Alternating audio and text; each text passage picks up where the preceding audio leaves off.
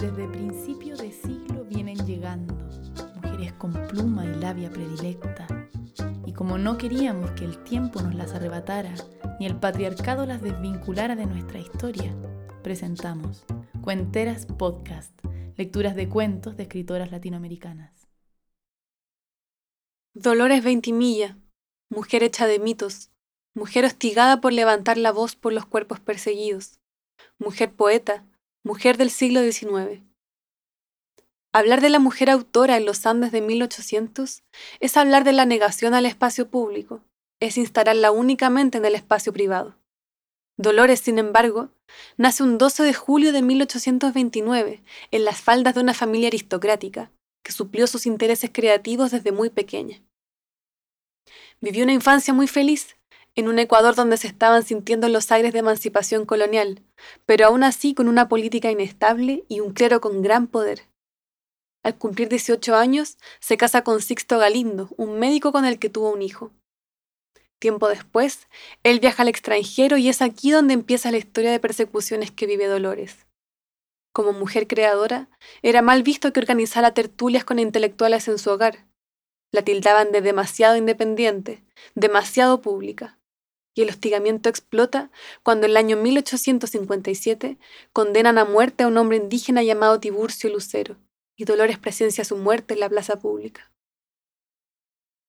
Luego de este hecho, Dolores publica en un periódico su carta llamada Necrología, palabras en defensa de Tiburcio Lucero, siendo este su único documento publicado mientras estuvo viva y convirtiéndose en la primera declaración en defensa de la clase indígena y en contra de la pena de muerte en Ecuador.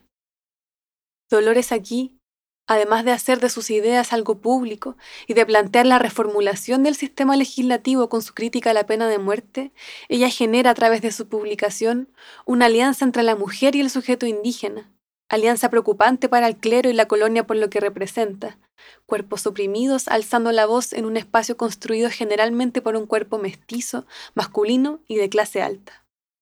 Dolores recibe ataques y ofensas por necrología, respondiendo a ello con su carta al público y con sus poemas A mis enemigos y La noche y mi dolor. El hostigamiento intelectual y la persecución del clero la llevan al suicidio en 1857 a los 27 años. No permitieron que se la enterraran en el cementerio de la ciudad y la enterraron a las afueras, donde estaban los restos del hombre que ella defendió. Después de algunos años, su esposo volvió y pudo trasladar sus restos al cementerio. Dolores deja un limitado legado de poemas, diarios y cartas, y es probable que toda obra atribuida a ella, a excepción de La noche y mi dolor, lleve títulos creados por otras personas luego de su muerte. La madre de Dolores y sus amigas preservaron sus escritos, conscientes del peso intelectual que ella poseía, pero que aún así no tenían el poder de reivindicarla, como sí se ha podido hacer en los últimos años.